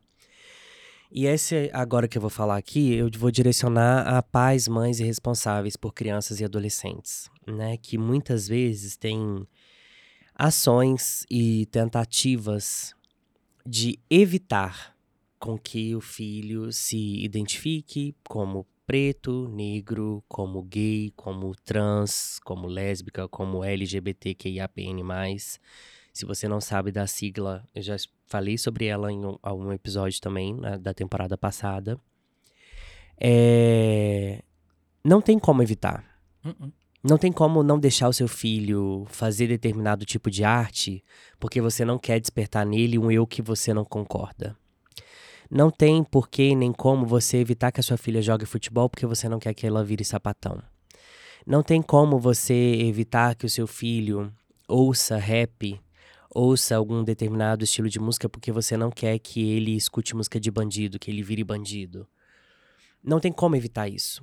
E ter atitudes que façam disso uma proibição, que façam disso um lugar em que ele não consegue acessar, que ele não consegue colocar ali sua identidade, além de piorar as coisas, pode inclusive fazer ter um efeito inverso. Sim. Né? Eu falo isso guardadas as proporções de algumas questões de experiência própria, de amigos meus que tiveram situações assim e de outras situações que eu já testemunhei, né? Uhum. E a, a parte do, do, propósito do Menor Condição é trazer mesmo essa luz, trazer essa, essa esse clareamento. Eu não eu ia falar elucidação, mas não, não acho que é uma palavra que caiba aqui de trazer esse, esse frescor da preocupação, da, da, da mente, da memória, da sua relação com o seu filho ou do menor de idade que você é responsável. É, no sentido de você realmente ser uma pessoa com quem ele se sinta seguro e tranquilo o suficiente para poder verbalizar as vontades, as dores, os anseios, os desejos, os sonhos. E eu já falei isso também aqui em outro episódio sobre pessoas que invalidam os sonhos das outras, sabe assim? Uhum. Eu acho isso o cúmulo do absurdo, o cúmulo da agressão. Porque é uma semente que você mata ela aqui, que você não sabe o quanto de frutos ela pode ter dar lá no futuro. Sim.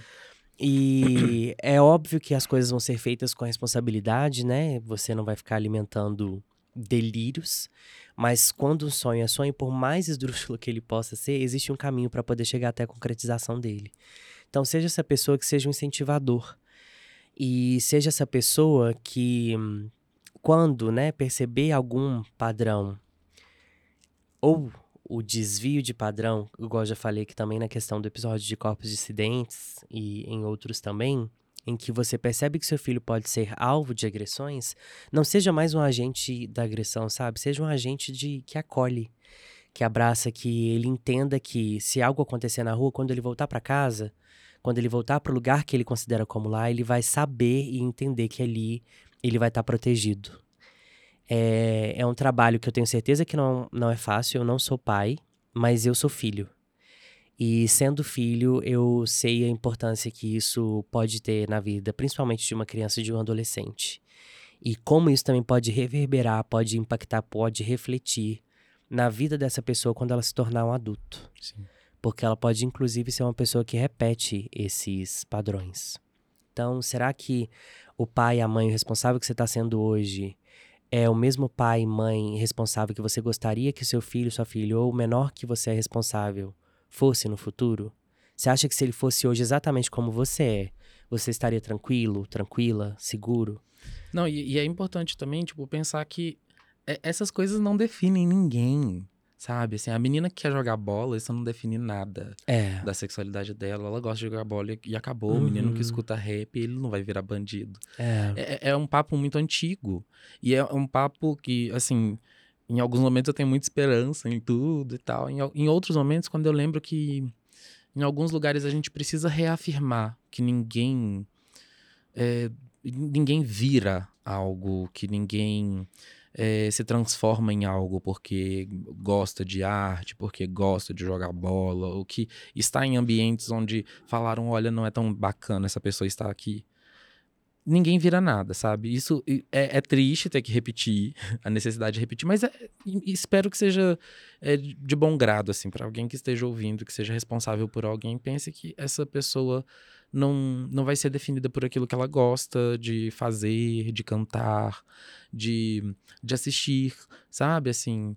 É, é, é triste, né? Às vezes a gente fica é. pensando num processo. Né? Eu sempre levo para a escola porque meus alunos, alguns alunos que eram heterossexuais, assim, e que não curtiam aquela coisa que, que criaram que o homem gosta de fazer, tipo, uhum. tipo, ah, jogar bola e ficar flertando com as meninas em determinado horário e tal.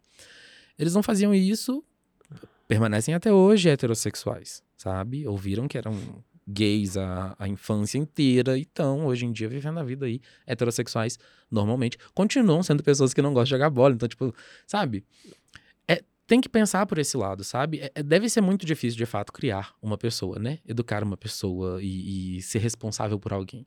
E eu acho que mais difícil do que isso é compreender que a identidade daquela pessoa não é uma extensão da sua. Exatamente. Sabe? Porque a gente tem um pouco disso, né? É, é muito egóico, as nossas relações são muito egóicas. Eu vou conversar com uma pessoa que gosta das mesmas coisas que eu, eu vou namorar com uma pessoa que gosta das mesmas coisas que eu, e às vezes eu tô num relacionamento, eu falo, ah, você podia parar de fazer tal coisa? Não é assim que a banda é. toca, sabe?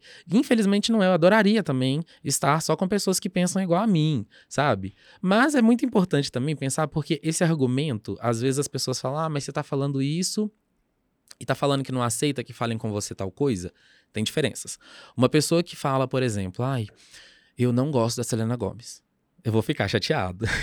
Vou ficar muito chateado. Se falar que não gosta da Beyoncé, essa jarra d'água.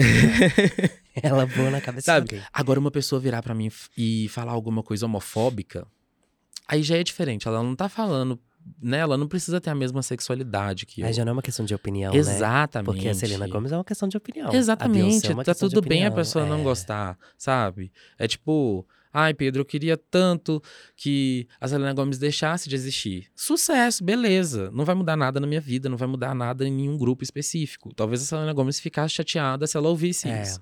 Tadinha. Mas, é, agora a pessoa fala, ai, nossa, eu não, não, suporto isso. A comunidade LGBT tem que parar de existir. Tô falando da maneira menos violenta, né, que eles falam. Uhum. E aí isso já não é uma questão de opinião, cara. Você tem que guardar isso para você e levar para uma terapia, para entender o que, que é que te leva ou levar para Deus, né? É, já o que, que, que te leva a odiar tanto algo que e espere que aquilo pare de existir. Não existe, não tem como isso, sabe? Então, é essa questão, sabe? É naturalizar o respeito. Tipo, o objetivo do humanizar sempre foi construir uma comunidade de respeito. Uma comunidade que, que se respeita mas que entende ali as limitações também. Olha, isso daqui não foi nem questão de respeito, isso daqui foi crime. Sabe? Vamos conversar numa delegacia? Eu vou abrir um BO. Exatamente. Entendeu? Eu já precisei abrir BO para pessoas é, que, que estiveram, é, enquanto eu estava trabalhando na escola, falando coisas que, que associavam é, o meu trabalho a assédio, a pedofilia ou coisa do tipo. Precisei abrir BO por conta disso, assim. Foi um dos momentos mais duros, inclusive, da, desses 10 anos de carreira eh, na educação. E, obviamente, isso é crime e a pessoa foi penalizada e responsabilizada legalmente por isso. Eita. Sabe? E eu trabalho dessa forma, entendeu? F cometer um crime comigo, eu vou te processar, eu vou abrir um BO. E é assim mesmo que funciona, sabe? Eu não aceito meia palavra comigo, nem com os meus, é. sabe? E eu tenho, eu tenho isso como uma missão de vida, de, de fazer com que as pessoas não vivam as mesmas dores que eu. Então, se eu tenho uma plataforma, se eu tô na frente de. Se eu tô dando uma palestra para 100 pessoas e acontece alguma coisa, eu vou ali ajudar aquela pessoa. Se eu tô numa sala de aula e eu vejo um, um adolescente, uma criança passando por uma situação de violência, violência, qualquer que seja essa violência, e eu sou responsável por, por, por aquela turma, eu, como professor, eu tenho que saber o que, que eu vou fazer sabe? E eu tenho que responsabilizar quem é responsável por aquilo. Não tô falando para os professores saírem aí, tipo uhum, assim, ah, uhum. apontando o dedo para as crianças, nem nada do tipo. É que se acontece alguma coisa ali que um estudante fez com o outro, você retira os dois. Primeiro você conversa com a vítima e depois você vai entender o que, que levou aquele estudante a cometer aquele ato sabe? E se necessário for, obviamente, é, acionar a polícia e, Tomar as medidas tudo. Cabíveis, né? Exatamente, né? sabe? Que aí depende de cada caso, sabe? É, eu, eu, eu, tenho sorte de ter feito esse curso de, de comunicação não violenta, porque muitos casos, assim, muitas coisas ainda não são consideradas crimes no Brasil. É. Então a gente tem que fazer mediações, né? E, e, tentar fazer com que a pessoa compreenda, né? Que a pessoa seja empática. Eu, eu tenho muita vontade de descobrir um sinônimo gostosinho de falar para empatia, porque essa palavra já se esgotou. É, eu também, eu falo, é. Mas, mas infelizmente, é, é, vou ter que usar a palavra e é realmente o que a gente precisa. Se colocar no lugar do outro. É. Sabe? É, eu gostaria, sabe? Eu ia, eu ia aguentar. Eu sempre, eu, eu convido, às vezes, algumas pessoas. Quando eu vou em alguma palestra e eu tô falando sobre sexualidade, por exemplo. Eu pergunto, eu, eu, eu exemplifico coisas que eu já passei na vida. E eu pergunto para uma pessoa heterossexual, por exemplo, se ela iria aguentar na minha pele passar por aquilo. Porque não só isso eu passo, eu passo por todos os problemas que todos os seres humanos passam, né? A gente precisa de dinheiro, a gente precisa trabalhar, a gente precisa ter rotina na academia, enfim. Todas as durezas da vida, eu também tenho, sabe? Eu não queria trabalhar, eu queria ser herdeiro, É, sabe? ser E rico, tudo isso é sucesso, beleza.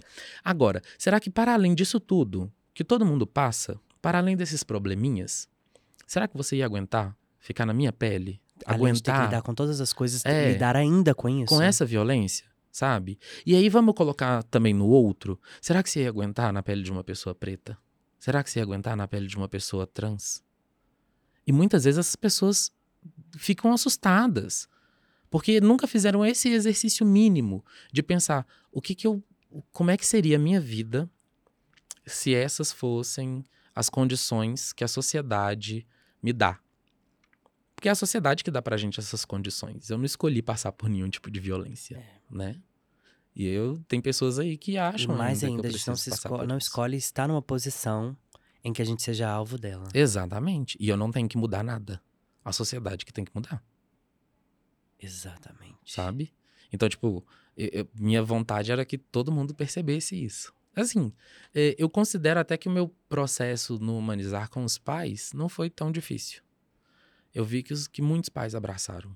Foi muito legal. É porque eu acho que também acaba que, à medida que o tempo vai passando, até os pais também vai se identificando, né? Falando Sim. assim, poxa, se na minha época tivesse sido assim, teria sido diferente. Sim, Eu hoje seria uma pessoa diferente. É, e assim, e, e percebem que existe dor no processo deles. Existem dores que, como na época deles não falava tanto em terapia, né? Nossa. Entendeu? Aquela palmada que ele tomou lá atrás, que ele não devia ter tomado, tem que ser tratada também. É um ser humano, né? É. É muito complexo. O ser humano é muito complexo. Então a gente tem que simplificar o máximo que a gente pode. E se uma, uma pessoa passa 9, 10 anos numa escola, obrigatoriamente falando, na educação básica, que esse processo seja simples, seja frutífero. Que essa criança, que esse jovem, que esse adolescente, ele, que ele, naquele espaço, possa construir. Que ele possa se perceber assim, nossa, você é um profissional de comunicação, sabe? Um profissional de comunicação lá na escola ele já percebia isso, sabe? Você é um artista. É um momento ali dele, dele ver todas as possibilidades. Mas pra gente ob- observar todas as possibilidades, a gente não pode ficar tomando na cara em toda a possibilidade que a gente tenta. Porque eu sabia que eu queria ser artista. Sempre soube que eu queria ser artista. E aí eu chegava numa escola e falava, Ai, "Ai, Pedro. Quero fazer uma apresentação de teatro e, e a professora me fazia. Gente, sério, isso foi um caso real. A professora me fez falar chiclete. Chiclete rosa, uma coisa assim. Rosa Chiclete. Isso. Cinco vezes na frente dela pra justificar eu entrar numa peça teatral que tava rolando, assim. E aí eu fiquei. Poxa, Era sabe, por conta do menino da novela. na época eu não, não tava entendendo o Era que, que por era. conta do aquilo. menino da é uma violência Aham. sabe? A minha, o meu processo ali deveria ser o seguinte: nossa, eu quero fazer parte desse, desse negócio. Meu colega me contou, eu gosto muito disso, de atuar e tal. Posso entrar no processo, nesse projeto? Pode. Acabou. Assim como se eu quisesse entrar pra ser Você É. tem notícia dessas pessoas? algumas. Algumas eu gosto até de acompanhar. Quase. Veja onde eu cheguei, sabe? O reality show, né? Bem. Eu tive uma, uma pessoa no meu, no meu ensino médio que, eh, que, que fez que, que tiveram dois episódios de violência muito marcantes assim. O primeiro foi todo mundo sentava em dupla e aí eh, eh, essa pessoa que estava no, no papel de educador eh, separou eh, eu e um colega. Ele sempre sentava do meu lado, todos os dias ele sentava do meu lado. E ele separou essa pessoa de mim, porque, segundo ele, viadagem passava por osmose. E eu fiquei seis meses sentado sozinho, na turma com várias pessoas, todo mundo sentado em dupla. Eu ficava separado desse meu colega, terminava a aula desse cara, ele se juntava a mim e conversava normal. Ponto. Esse foi o primeiro ponto. Eu não me sentia confortável para falar isso para a gestão da escola quando eu era aluno, isso já no ensino médio, tá? Eu já tinha uns 16 anos de idade. E aí, em um outro momento, é, obviamente eu não rendia nada na aula desse cara. Em um outro momento, ele jogou na frente da turma inteira, assim, que eu tinha ido muito mal numa prova, que não sei o quê, que eu jamais seria um profissional, que ele tinha muito uma pira com a FMG, uma pira que ninguém tinha, tipo assim, da minha turma ali. Ele falava, ah, vocês têm que estudar na UFMG, que não sei o quê. Nem ele estudou lá, para início de conversa. E aí ele fez um discurso muito terrível, assim, duvidando da minha inteligência. Já tinha feito essa, essa situação super homofóbica. Eu reencontrei com esse cara em 2019, quando eu apresentei o projeto do Humanizar no Congresso Boas Práticas da Educação. Esse cara tinha passado para o mesmo congresso para apresentar um, um flyer.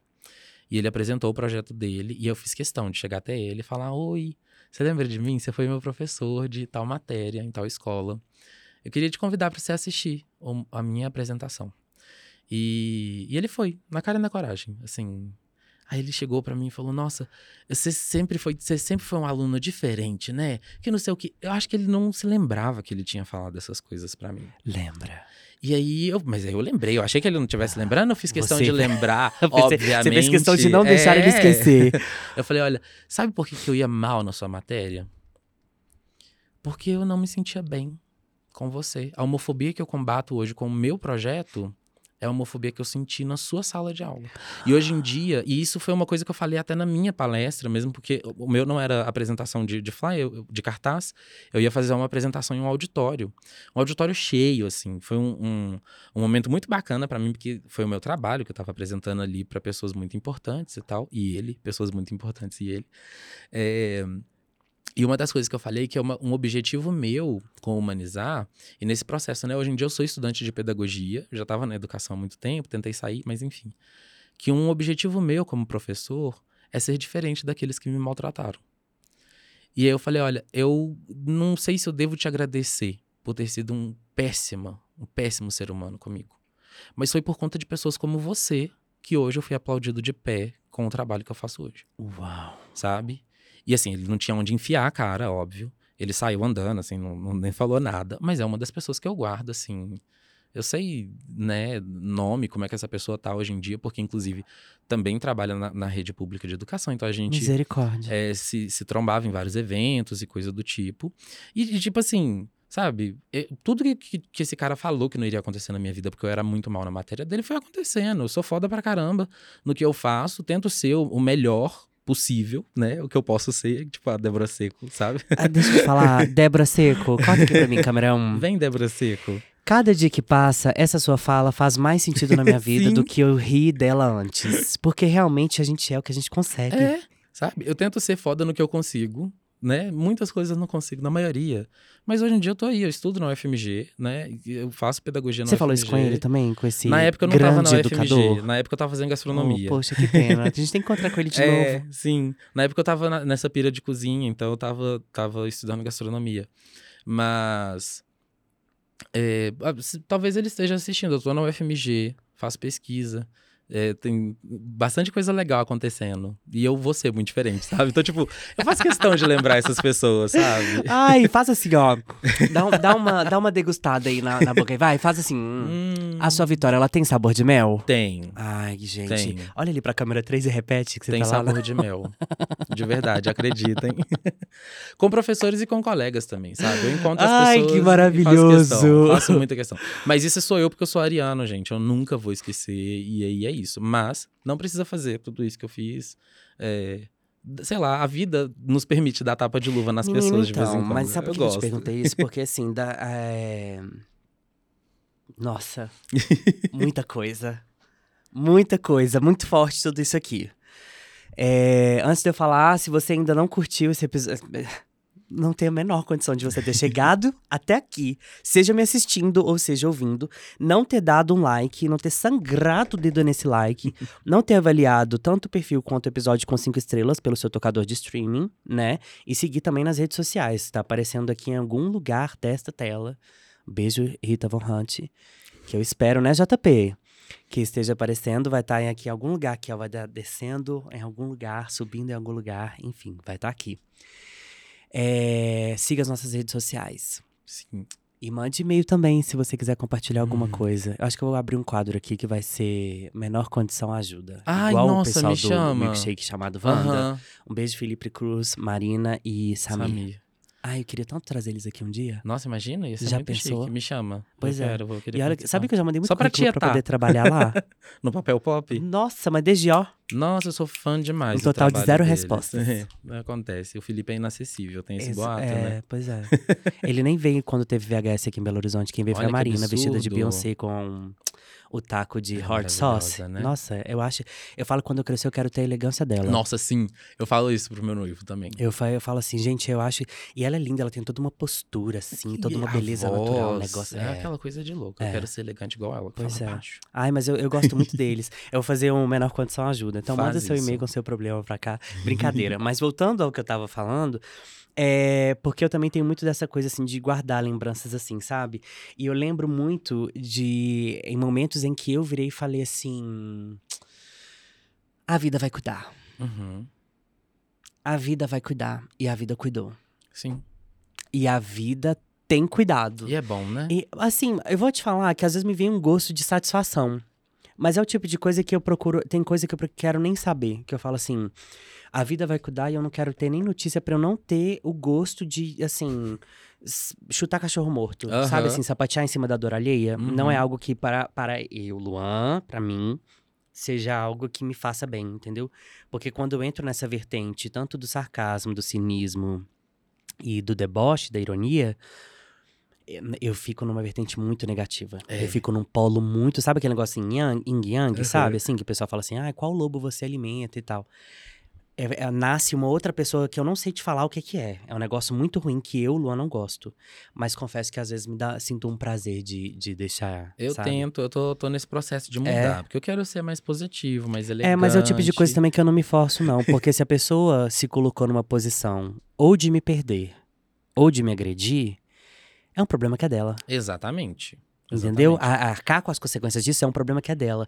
E aí, quando eu te perguntei se você tem notícia dessas pessoas, porque algumas, às vezes, sem querer, assim, chega no meu ouvido, ou eu sou atravessado por alguma coisa que eu falo, meu Deus. Uhum. do E, e é céu." interessante, eu, eu falo que eu tento mudar porque muitas vezes, comigo, tá? Não é com todo mundo. Eu já me deparei com pessoas se arrependendo. Aconteceu. Eu falei isso no Entendeu? episódio também. Aí eu falo, olha, não, aí, eu- aí eu não sou debochado, não. Aí eu realmente. É, Se estiver ao meu alcance, porque tem violência você não se que eu força. não quero aham, perdoar. Entendi. Eu quero esquecer, mas eu não vou perdoar. Ou, sei lá, enfim. É, mas tem pessoas que realmente. É, pra- no meu caso também tiveram pessoas que chegaram pra mim e me pediram, chegaram a falar assim, me perdoa. E aí eu lembro que dessas, dessas situações, aqui tô trazendo na questão da escola ainda, Aham. tá? Eu lembro que uma dessas pessoas eu, eu, eu cheguei a questionar, eu falei assim, mas você tá me pedindo perdão porque você de fato reconhece assim o que você fez? Ou você tá cumprindo com um papel cristão? Uhum. Olha, no seu caso ainda tinha essa Tinha, questão, né? tinha, tinha. Você ir pra uma sala de um tamanho metade dessa mesa aqui, sentar uma outra pessoa igual a gente tá aqui e falar assim: Deus te fez homem. Ai, meu Deus. Paulo Freire revirando Anda, na vai, cova, sabe gente. assim, não. é- é- era um negócio. É uma cena que eu não esqueço quando fizeram do- da situação que eu narrei no episódio do, do Ettore. Quando fizeram um corredor humano batendo palmas lá, gritando atrocidades contra mim. Eu não esqueço da cena de um disciplinário vindo, me pegando pelo braço e fazendo assim: Tá vendo o que, que você faz? Tá vendo o que, que você causa? E me tirando de lá do meio. Gente, olha que absurdo, Eu não esqueço disso. sabe? E, e, assim, tiveram outras situações, porque teve um diretor dessa escola. E você tá pegando no banco, eu não tô falando do seu nome aqui. que ele, quando ele me chamou na sala dele. Primeiro que ele já tinha falado que eu era feio uma vez. Aí depois ele, no outro momento, ele chegou lá e falou assim que de todos os problemas da vida dele, eu era o pior. Gente, Porque eu dava tanta dor de cabeça. E assim, eu nunca fui aluno bagunceiro, tá? Eu fui aluno do Katniss Everdeen. Tchu, tchu, tchu, tchu. Porque eu era do questionar. entendi. Eu era desses alunos aí, só que sem o humanizar, entendeu? Eu era tipo assim, mas por que que... Sim. Mas o quê? Por quê? Que geralmente Não. são os melhores, é o que, mais, que a gente precisa mais Pois é. instigar ali. Pois é. E aí, o que que acontece? Eles me viam como uma pessoa que contaminava o resto, entendeu? Uhum. Porque eu virava e falava assim, mas você já parou pra... Por isso que quando eu falei sobre a questão da doutrina, de você estar, né, a- as crianças, eu imaginei como que os pais reagiram a isso, porque me vem essa memória não necessariamente afetiva, Uhum. De da reação que causava pelo fato de eu estar lá, sabe? De pais ligarem pra escola e falar, não quero meu filho andando com... A, a escola, eh, enquanto instituição, ela não sabe lidar com pessoas que nasceram com essa habilidade de liderança. De Será que é uma cativar. habilidade de liderança? Não sei se é liber- li- é habilidade de liderança, não. Eu acho que é liber- liber- é uma Habilidade habilidade de de, li- liderança. de liderança, sim. Porque uma pessoa que, que tem a coragem de questionar, ela coloca essa sementinha na cabeça de outras pessoas. E, e se ela tem essa, essa coragem, ela vai ter a habilidade ali de Que é o problema, né? Que é aquele filme V de. Vingança fala, né? Que ideias são a prova de balas. É, então assim, é, o, o, o bonito é perceber que hoje a gente tem instituições e a gente tem um discurso que a passos de formiga é colocado em prática da gente pensar na autonomia do nosso estudante. Se ele te questiona, é porque aquilo tem que ser elucidado. E você tem habilidades e ferramentas para conversar com ele sobre aquilo. E trabalhar. Se, um- se você percebe que o seu estudante está ali fazendo a Katniss Everdeen, você tem que trazer ele para você. Não adianta, sabe? Pra quem não Você- sabe o que é Katniss Everdeen, tem um filme que chama Jogos Vorazes.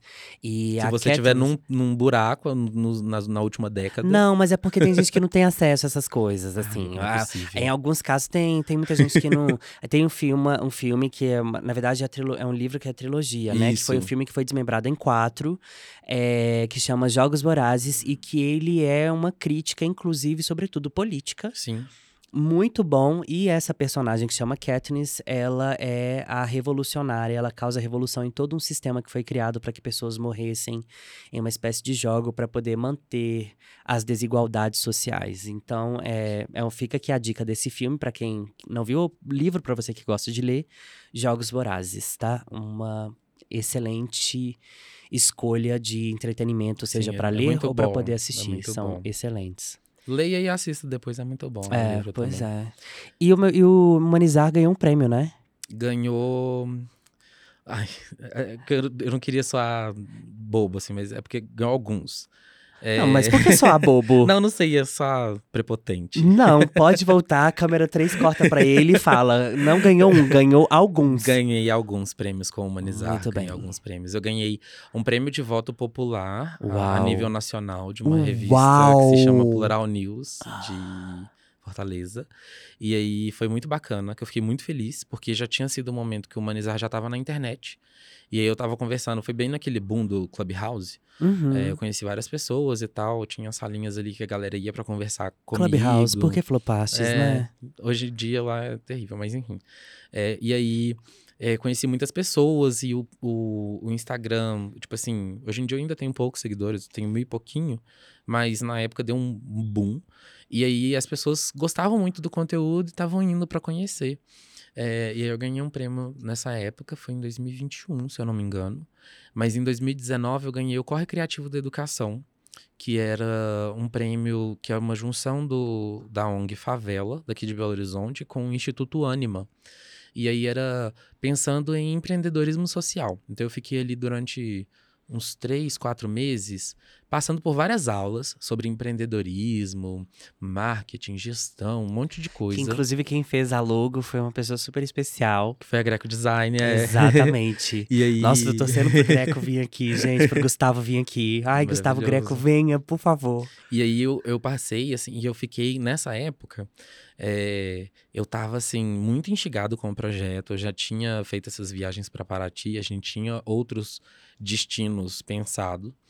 É, e aí eu fiz o projeto, mas eu não tava crendo, assim, que eu ia levar, não, porque a galera que tava comigo na turma era uma galera, assim, incrível. É uma galera incrível. Até hoje eu acompanho todos, todos muito bons, com projetos incríveis aqui em Belo Horizonte e fora de BH também.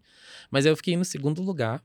E aí eu ganhei um prêmio, que foi é, que dentro desse prêmio tinha algumas outras coisas, tipo a identidade visual. E aí eu ganhei identidade visual que eu faço essa aplicação Aham. nas redes sociais e tal. E eu fiquei mais instigado ainda a fazer a produção de conteúdo, né? Porque tinha identidade maravilhosa. É. Então foi legal. Mas eu já apresentei em congressos. O humanizar e alguns, alguns, algumas ramificações do humanizar viraram outros projetos. Uau. E aí, então, assim, hoje, hoje em dia tem sete escolas de Belo Horizonte que têm um projeto parecido com o humanizar. Eu, eu escrevi é, em formato de, de ação pedagógica mesmo. Eu fiz um. Eu desenhei um projeto pedagógico para humanizar que ele pode ser replicado em outras escolas. Então, algumas escolas vieram até mim e me pediram fragmentos. Assim, numa escola precisava muito falar sobre racismo, em outra sobre invisibilidade indígena. Então, eu fui é, distribuindo, basicamente, sabe? Eu quase fazia uma consultoria para essas Uhum. escolas também, obviamente sem ganhar dinheiro nenhum, porque são todas escolas públicas. É, e aí teve um outro projeto que eu fiz que se chama Eu Sou um Ser Humano que Sente, que ele, obviamente, falava sobre diversidade, mas o foco dele era a saúde mental, era o bem-estar na escola. Porque o que acontece? Depois da pandemia, eh, eu já estava, já, eu já tô pro final do curso de, de pedagogia, eu, então eu já estava atuando como um monitor de alfabetização. Uhum. E aí eu percebia que as crianças não estavam conseguindo se relacionar. Obviamente, né? Ficaram dois anos e tanto em casa. Dentro de casa. Estavam num processo ali que é um processo de transição muito crucial na vida de uma criança, né? Que é sair do maternal e ir pro, pro primeiro ciclo. Sair da educação infantil e ir pro, pro fundamental. É, e as crianças, obviamente, tiveram uma defasagem enorme em questão de alfabetização.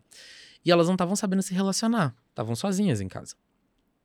E aí, o Eu Sou um Ser Humano que Sente foi um projeto que eu desenvolvi pensando que essas crianças tinham que entender os sentimentos delas. Então, tipo assim, é, às vezes elas estavam ali chorando, angustiado, porque aconteceu alguma coisa, mas eles não sabiam que eles estavam com raiva.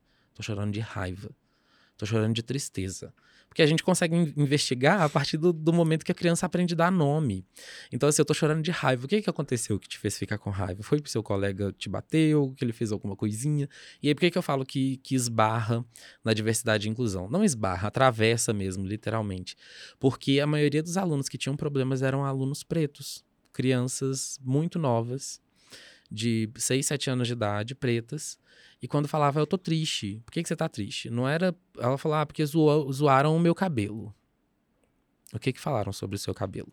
E eu não preciso explicar o que que é que tinha acontecido com uma, uma menina preta passando por isso, né, por conta de, de outras crianças brancas. Então foi um trabalho, assim, que eu tive que, que aprender a melhor forma de falar sobre tudo com eles, é, pensando aí nessa questão dos sentimentos. E deu muito certo. Apresentei ele em um congresso também em 2023. Estamos em 2000, foi este ano. É, então tá Foi antes de eu, de eu sair dessa escola. É, eu apresentei este ano esse, esse trabalho em um congresso e também fiz um desenho desse projeto para replicar em outras escolas, porque nesse congresso, conversando com outros professores, eles gostaram muito da ideia e aí tá, tá dando certo. Alguns, alguns lugares já pediram para eu, pra eu levar e conversar, enfim. Tem dado certo.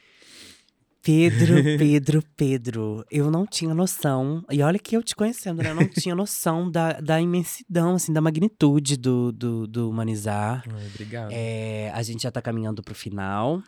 É, e eu quero falar pra você, além de parabenizar, né? Assim, deixar aqui os parabéns de toda a situação, de todo o projeto, de tudo que ele tem feito, de tudo que tem acontecido. E deixar aqui também um espaço pra você deixar a sua mensagem.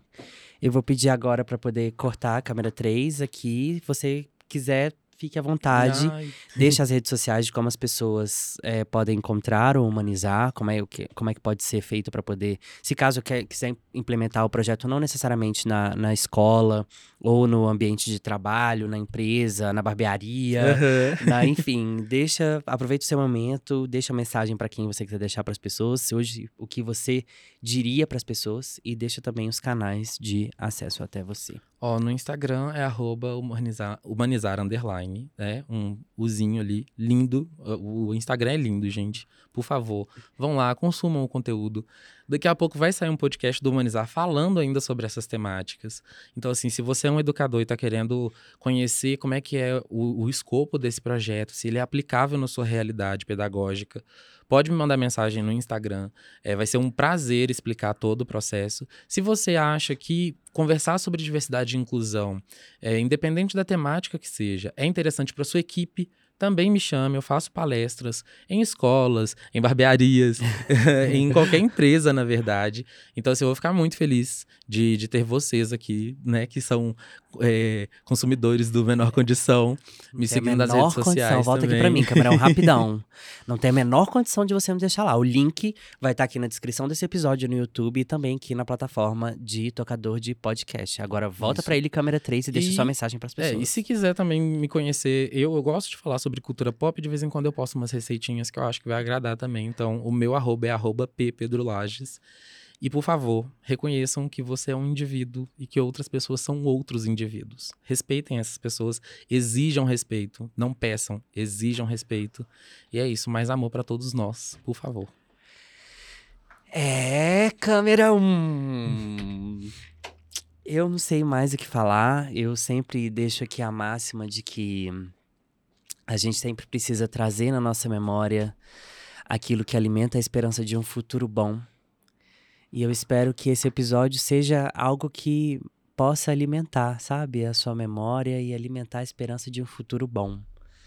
E que você, sendo adolescente ou não, sendo adulto ou não, é, que se reconhece ou se identificou em algum traço aqui em que algo, algo que foi dito te arremeteu à escola lá anos atrás, assim como aconteceu comigo aqui, que você se permita a se curar mesmo, sabe assim, a se humanizar. Sim. Porque muitas vezes isso é tolhido da gente, nem sempre intencionalmente, porque tem pessoas que repetem, né, padrões de comportamento. Mas também tem pessoas que são mal intencionadas mesmo, a gente precisa reconhecer que existem pessoas más, Sim. né? A gente não pode invisibilizar essas pessoas. E eu torço para que esse episódio te alcance nesse ponto aí, daquilo que você nunca verbalizou para ninguém, daquele trauma, daquele, daquele olhar, daquela piadinha, daquela risadinha que você ouviu na sua vida e que você não contou para ninguém, que você guardou para você, né? Que se você tiver possibilidade, obviamente, de procurar uma ajuda psicológica, guardadas as proporções do que a gente falou aqui, que você o faça e que você se permita curar mesmo, que se permita a se humanizar, que é o que eu desejo pra você, tá bem? Se não deu o seu like até agora, Tá pelo, errado. por favor, Pedro, corta pra ele câmera Gente, 3. Por favor, dê like, compartilhe. Tem condição da pessoa não ter feito isso? Menor condição de você Menor não ter feito condição, isso até gente. agora. Menor condição. Corta pra mim, câmera 1, de volta. Esse foi e é o Menor Condição, o podcast que, como você já sabe, como você viu ou como você ouviu, não tem a menor, a menor condição de você deixar de ouvir, ou de assistir, ou de compartilhar, ou de indicar, ou de mandar pra quem você acha também que vai ser, vai se identificar com esse episódio aqui, com outros que já têm acontecido, tá? Eu sou o Luan Romanoff e a gente se vê na semana que vem. Menor Condição, o podcast que não tem a menor condição de você deixar de ouvir ou assistir.